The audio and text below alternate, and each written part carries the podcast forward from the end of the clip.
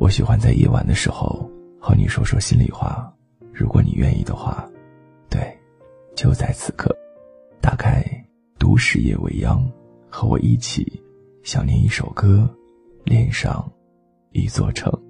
欢迎你关注我的个人微信，在微信号当中添加七八四三一一六七七八四三一一六七，或者在微博当中搜索 DJ。肚子疼，谢谢你找到我。最近我在微信当中有看到这样的一条留言，他说：“昨晚遇见你，今晚找到你，非常想听一期关于美食对于人产生的作用。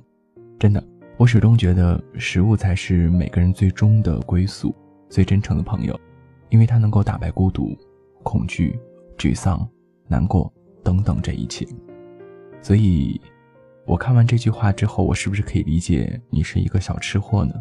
当然，我也很认同这段话。我经常会看到身边的朋友不开心的时候，可以约上一起去大吃一顿；开心的时候呢，也可以去好好的搓一顿。总之，我们的生活真的是离不开对于美食的向往。你一定会和我一样，会不经意的去发现生活当中好多食物们都已经开始秀恩爱了。于是乎。我要和你奇思妙想一下，在夜晚的时候，有没有想过一天身边的水果、身边的绿植，甚至马克杯都会开口说话了呢？这个场景应该很有意思吧？如果你想象出了这个场景的话，也可以在脑海当中去描绘一下，想想身边的美食，他们在向你说着不一样的话，想想他们对你说：“嗯，我真的很好吃。”我自己是一个北方人，所以今晚。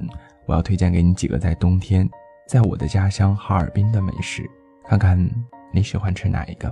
对于吃货来说，生活在哈尔滨有这种说不出的欢喜，尤其是在冬天，对，就是现在这样的一个季节，可以说室外简直就成为一个天然的大冰箱，你想吃什么就有什么。今儿开始和你说的第一个美食就是冰糖葫芦。冰糖葫芦最早是起源于宋绍熙年间，那么赵廷最宠爱的皇贵妃有病了，她面黄肌瘦，不思饮食。后来呢，江湖郎中用冰糖与红果，也就是山楂来进行煎熬，每顿饭前呢吃五至十枚，不出半月病就好了。后来呢，这种做法传到了民间，咱们老百姓呢又把它穿起来，来进行叫卖，就成了现在的冰糖葫芦。在哈尔滨的冰糖葫芦可以说是非常受男女老少的欢迎，而且种类非常的繁多。无论是什么样的蔬果，都能够被做成冰糖葫芦。不过最近呢，有听说过还有一种非常新鲜的一种做法，就是把辣条也做成了冰糖葫芦。怎么样？这样的一个美食是不是让你觉得有一种要流口水的感觉呢？在东北，在。北方，我相信这样的一个冰糖葫芦，一定是你对美食的一种非常极致的向往吧。再有就是冻梨，冻梨呢一般呢是由花盖梨、秋白梨、白梨和尖巴梨组成的。延边地区呢是由苹果梨冰冻而成的。梨被冻过以后呢，果肉是柔软爽口，而且呢梨汁又多又甜，所以东北人在吃冻梨的时候呢，会把它们放在盛满水的盆里。这样的几个梨周围的冰啊，就冻到了一起，成为了一个整体。而且在温暖的房间当中来一口冻梨，那感觉是相当的不错的。还有一种美食呢，其实是和刚刚有说的冻梨呢有异曲同工之处，它的吃法和冻梨是一样的，它就叫做冻柿子。有的人呢不喜欢吃冻柿子，会觉得很涩。但是冻柿子已经成为了北方人家家户户都会在冬天购买的一种水果。当然，这个水果是打引号的。这个冻柿子和我们平时吃的这个柿子呢不太一样，它的品种呢主要是东方柿，在中国和日本呢是一种广泛种植的重要果树。当然，在北方呢，冻柿子确实是非常的受欢迎。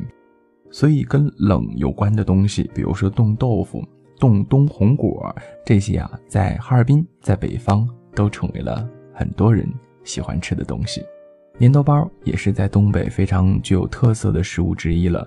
而且它不但营养均衡，更包含了古老的文化传承，是粗粮细做的先河。当然，在东北还有酸菜，这个腌法呢我就不说了。不过啊，在这个季节当中，酸菜可成为了家喻户晓的一道哈，一道家常菜了，是不是呢？东方人呢是讲究民以食为天，美食的诱惑的确无法抵挡。比如说电影当中会经常的去。演一些跟美食有关系的，无论是生活还是爱情，呃，我们会感悟到人生。看电影的时候呢，也会投射到自身。当然，关于音乐上的美食也不少。总之，一切的一切，就正如这位朋友在我的微信当中留言告诉我的：对，美食它其实是有灵魂的，它可以是每个人最终的归宿，而且它也会成为你最好的朋友，真诚的朋友，心灵的归宿。